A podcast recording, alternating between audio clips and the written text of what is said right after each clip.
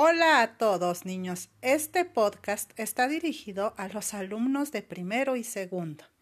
Hoy hablaremos acerca de educación socioemocional y la importancia de la risa y de buscar momentos alegres aún en tiempos muy difíciles. Para esto les voy a contar a todos un cuento que se llama El príncipe del país soleado. ¿Qué pasaba en este país soleado? ¿Ustedes cómo imaginan que sería este príncipe? Pues lo vamos a averiguar. Todos sabían que en el castillo del reino soleado los cumpleaños de los niños eran mágicos. Se oían muchas cosas y algunas eran tan raras que costaba mucho creerlas. Incluso el sabio mago de la corte llamado Marlon no era capaz de explicar ni entender esos encantamientos. Pronto sería el cumpleaños número ocho del príncipe Luis. Para la celebración se había encargado un enorme, enorme, enorme pastel de chocolate. Tan grande era que pensaban que no iba a entrar por las puertas del gran salón. Y es que todos los niños y las niñas del reino estaban invitados a esta gran celebración. Llegó el gran día, y cuando los pequeños entraron en el salón, descubrieron al joven príncipe y a sus hermanos suspendidos en el aire. Las grandes lámparas daban volteretas, pero lo más sorprendente es que no paraban de reírse. Los jóvenes invitados estaban asombrados y más de uno con la boca abierta. Y fue el hijo del panadero del reino quien dijo La fiesta parece ser ahí arriba. ¿Cómo subiremos? Al escucharle, el príncipe Luis les explicó Solo tienen que pensar en cosas divertidas y verán cómo se elevan y acaban por los aires. Así lo hicieron y todos pasaron una tarde muy divertida gracias al gas de la risa, que desprendían sus pensamientos alegres. Bailaron por las alturas, comieron pastel e incluso le salieron algunas lágrimas de la risa. Y es que la risa inundaba todo el aire. El mago Marlon no entendía qué es lo que estaba pasando en el salón, pero sí sabía que la tarde estaba llegando a su final. Los invitados debían volver a su casa. Y entonces uno de ellos le contó cómo era que habían volado. Había sido un gran cumpleaños y el príncipe Luis había tenido el mejor de los regalos, la risa y la alegría. El mago Marlon por fin entendió que no todo era seriedad y que la risa era una gran compañera en todo momento. Y colorín colorado, este cuento se ha acabado. Y colorado colorín, este cuento ha llegado a su fin. ¿Les gustó el cuento, chicos? A mí me gustó mucho, pues pensemos un momento en lo importante que es la risa en nuestra vida. Aún en tiempos difíciles podemos encontrar momentos alegres para compartir con los demás. En este momento te pido que tomes una hoja de tu cuaderno y, y, dibujes en ella un momento chistoso y divertido que hayas vivido con tu familia.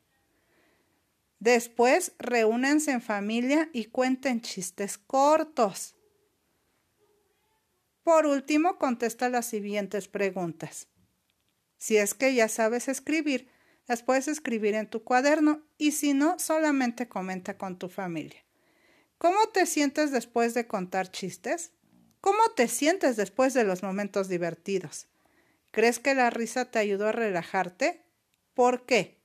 ¿Qué es lo que pasa en tu cuerpo? Cómo reacciona, cómo te sientes antes y después de reírte. Y por último, comenta por qué será tan importante la risa en nuestra vida.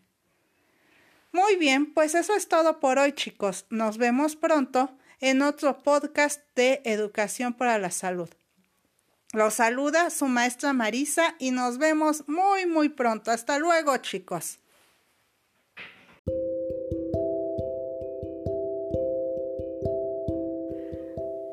Hola niños, Bienvenidos a un episodio más de su podcast Educación para la Salud con su maestra Marisa.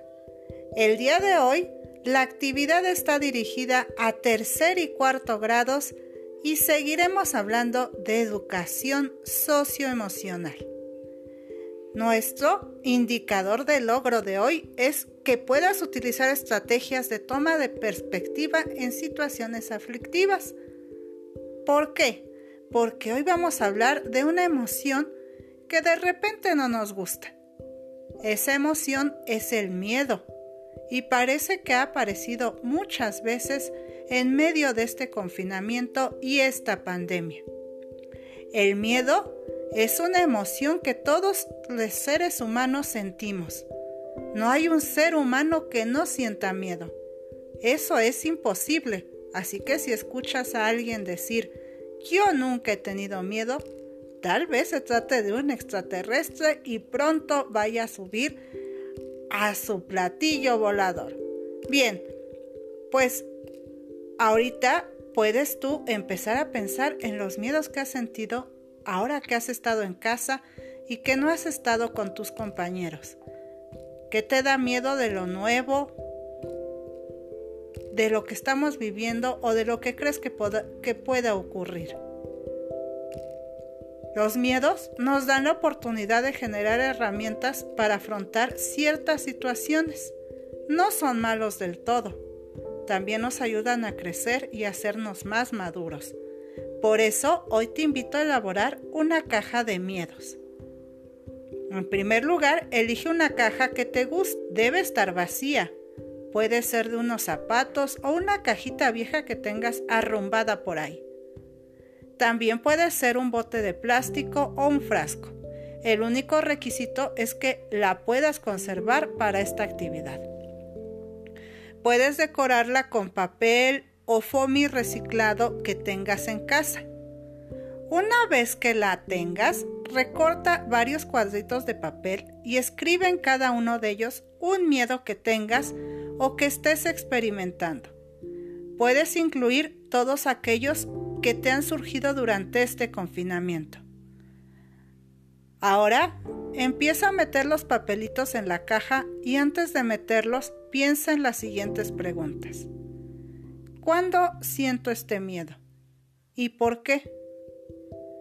¿Qué ocurre cuando tengo miedo? ¿Qué tipo de reacción tengo en mi cuerpo? ¿Me dan ganas de llorar? ¿Me dan escalofríos? ¿Me he puesto a temblar o aprieto mis manitas? ¿Qué cosas podré hacer para que este miedo desaparezca? Cuando hayas metido todos los papelitos que escribiste, Anota en tu cuaderno las actividades que puedes hacer para que tus miedos disminuyan o desaparezcan. ¿Y qué crees? De ahora en adelante tienes una caja mágica en donde puedes ir metiendo esos miedos que te vayan surgiendo día a día y esto te va a ayudar a pensar en cosas o actividades que te hagan sentir mejor o que te tranquilicen. Estas pueden ser simplemente un abrazo de mamá, un grito por la ventana, abrazar tu peluche favorito o cubrirte con tu manta. Ya me platicarás cómo te fue. Bueno, pues eso es todo por el día de hoy. Les mando un caluroso saludo a todos mis alumnos y nos vemos en el próximo episodio de Educación para la Salud. Cuídense mucho y acuérdense, yo me quedo en casa. Hasta luego chicos.